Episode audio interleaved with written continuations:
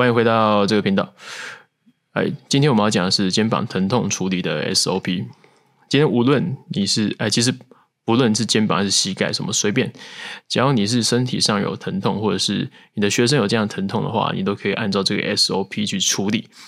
好，但我相信听完之后都会对你的训练有很大的帮助。好。来，如果今天肩膀疼痛，假设肩膀疼痛的话怎么办？第一步绝对是就医。好，你不要想说你自己多专业多强。好，我知道你很专业，但是你还是得交流更专业的去判断。好，你要交给医生去判断，确认状况，然后询问他的处方，判断他是急性还是非急性。就算这些你自己都可以处理，你还是要去，哎，交给医疗端，让他们确认是无误的。这同样，这除了是保护消费者之外，也是保护你自己。因为当你在训练的时候出了什么状况的话，至少你有医生背书，你懂我意思吗？保护好你自己。好，我们交给医生的主要目的，主要就是判断现在是急性期还是非急性期啊。如果是急性期的话，我们就可以往下到物理治疗端去做冰敷，或者是电疗，或者是牵引机。我不知道你有没有做过，反正大概就大概是这个样子。我。如果你今天是急性期的话，做这些处理是蛮有效的。但如果你今天已经过了急性期，是非急性期或者是亚急性期的话，这些是没有什么效的哈。相信我，因为这这已经得到我的大很多的样本数据的验证了。那如果你今天是已经脱离非急性期的话，那接下来你会有两种选择哦，就是继续做所谓的冰敷、热敷、电疗，或者是牵引，或者是你可以，呃，刚刚我说的那些四个都是有健保给付的。啊，你用健保点数，你就可以做。基本上就是付了挂号费，你就可以免费做这些东西。那如果你今天手上的钱多一点，你想要更快的去处理掉这些问题的话，你可以做一些自费的项目。哦，大部分的物理治疗诊所都会跟你推这些东西，比如说震波，或是增生疗法，哦，或者是高能量雷射。那震波的话，它其实就是有点像高频率的去震动，去让你的肌肉放松，大概就是类似这样的概念。啊，高能量雷射我不懂，我不会讲，硬说我懂。那增生疗法的话，分有分成三种，还有玻尿酸，好，或者是打血小板，或者是葡萄糖之类的。好，那据我所知，葡萄糖是最便宜的，但是它也同样有效果，只是没有那么有效。啊，如果你今天想要更有效一点，那支撑性更强，啊，耐久度更高的话，你可以去打玻尿酸。那它的效果是，据我所知是最好，然后可以撑最久，但是价格也最贵的。当然，如果这些你都不想做的话，其实我觉得，我个人觉得，我个人的浅见呐，最有效的其实不是这些哈，最有效的还是交给物理治疗师去做徒手的治疗，那个是最有效的。经过他们专业的判断，他们可以做出跟骨科医师不一样的东西，他们可以了解你现在身体到底是哪里出了状况，那需要做怎么样的处理。你不要想说他们只是在按摩，或者是在把你的手摆一摆去看什么地方有问题而已，这些东西是至关重要的。好，不要。尊重人家的专业，好不好？拜托。那以上的东西，如果都以上的东西你都处理完，好，你都他们都说你安全了，你毕业的话，你就可以开始进入到训练端。训练端首当其冲就是你找一个专业的教练去帮你做训练。那好，当你进入到训练端的时候，最重要就是找专业的教练嘛，因为找一个专业的教练其实也是一门学问。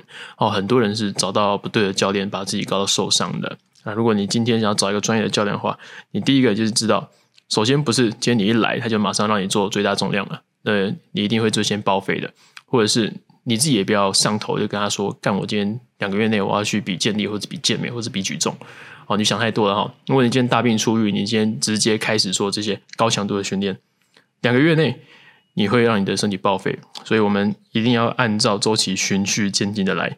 好，第一个我们要先矫正你身体上。比如说，我们刚处理完你的问题嘛，那一定是有哪些部分是比较弱的，我们要先把它补强起来；哪些地方是比较强，那我们可能会先把它抑制一下。那等我们的均，等我们的肌力都均衡，然后我们的本体感觉已经建立得很好的时候，我们就可以往下一个阶段迈进。下一个阶段就是我们在肌耐力的训练。那我们肌耐力训练完的时候，再到肌肥大训练；训练完之后，再到力量的训练。然后最后才是爆发力的训练，如此循环。好，那中间我们一定会做一个周期转换的时候，一定会做一个动态恢复，英文叫做 deload。那它的目的呢，就是让你的身体在高负荷的训练之下得到休息，得到缓冲，然后让身体的成长跟上你的训练。你才可以往下一个阶段迈进，然后做得更好。OK，但是这边的动态恢复并不是让你真的是完全不做、完全不练，在那边休息哦。这边的动态恢复的意思是要减低你的强度，让你去用比较轻的重量，或者是轻的组数，或者是轻的次数去做一个礼拜的训练。同样，之跟之前同样的训练之后呢，你下一个礼拜重新进入到新的周期训练的时候，你会有更强的适应力啊！你的肌力甚，你的肌力甚至会感觉到，哎。提升了啊，可以做的次数跟下数更多了啊，或者是组数也变多了，那恢复能力也变强了。理论上，这个动态恢复周期做完之后，你就会觉得，哎，身体得到全方位的提升。前提是你有做对。好，那如果你真的不知道怎么操作的话，你就全部的，你可以选一个减半，比如说我要把次数减半，或者是我把重量减半，或者是我那个组数减半，持续一个礼拜。好，就这样子就可以了。如果你不想动脑的话，这是最简单的方式。那每个周期我大概要训练多久呢？啊，每个周期我建议大概是四到六周的时间，它是一个比较保守而且安全、相对有效的一个区间了哈。但是如果你今天想要特别针对某个区域，比如说你想要肌肉尺寸厚一点，你想要肌肥大，你未来有可能想要去比健美比赛，那你可能会在肌肥大的周期做停留多一点的新奇数。比如说，可能六周啊，甚至八周啊，这些都没有问题。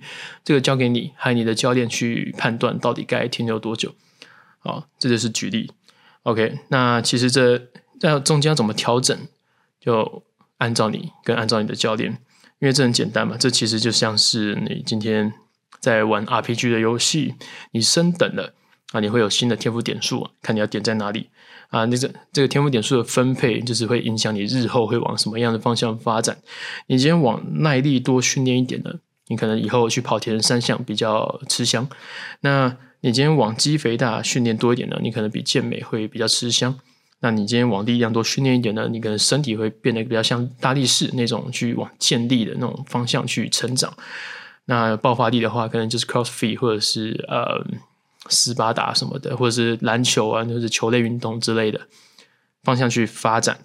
那这些全部都取决于你训练的内容。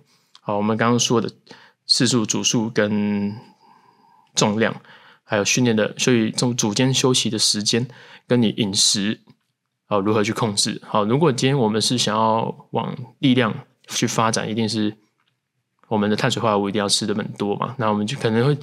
只要体重在一样的范围内，我们就能尽量能多吃一点碳水化合物，就多吃一点碳水化合物。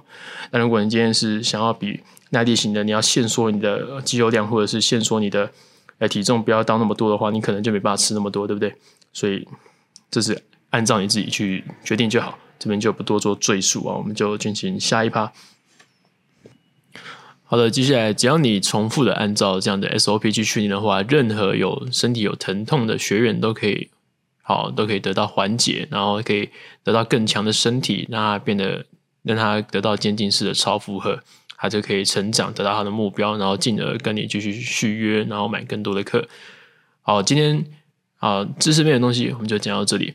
那如果你今天是一个是肩膀疼痛的个案，或者是你今天是要处理这些个案的教练的话，啊，你可以。帮我分享这个音频，或者是你可以多听几遍哦，这绝对是对你未来生涯很有帮助的啊！没有兴趣的话也没有关系，反正这个就是讲给我未来的教练听，因为我自己是想要扩大经营，所以我一定教练的量体是要够多的。如果你今天对我讲的东西有兴趣，然后你觉得跟你很合拍的话，你可以来跟我聊聊，然后我们可以未来谈要怎么合作。如果没有就算了，好，我们就随缘。啊，如果今天有帮到你的话，就记得帮我多分享，然后帮我五星评论在下面留言。如果我说错的话，你也可以在底下留言。你纯粹要呛我也可以啊。好，我是没有差了哈。感谢各位的收听，我们下次再见，拜拜。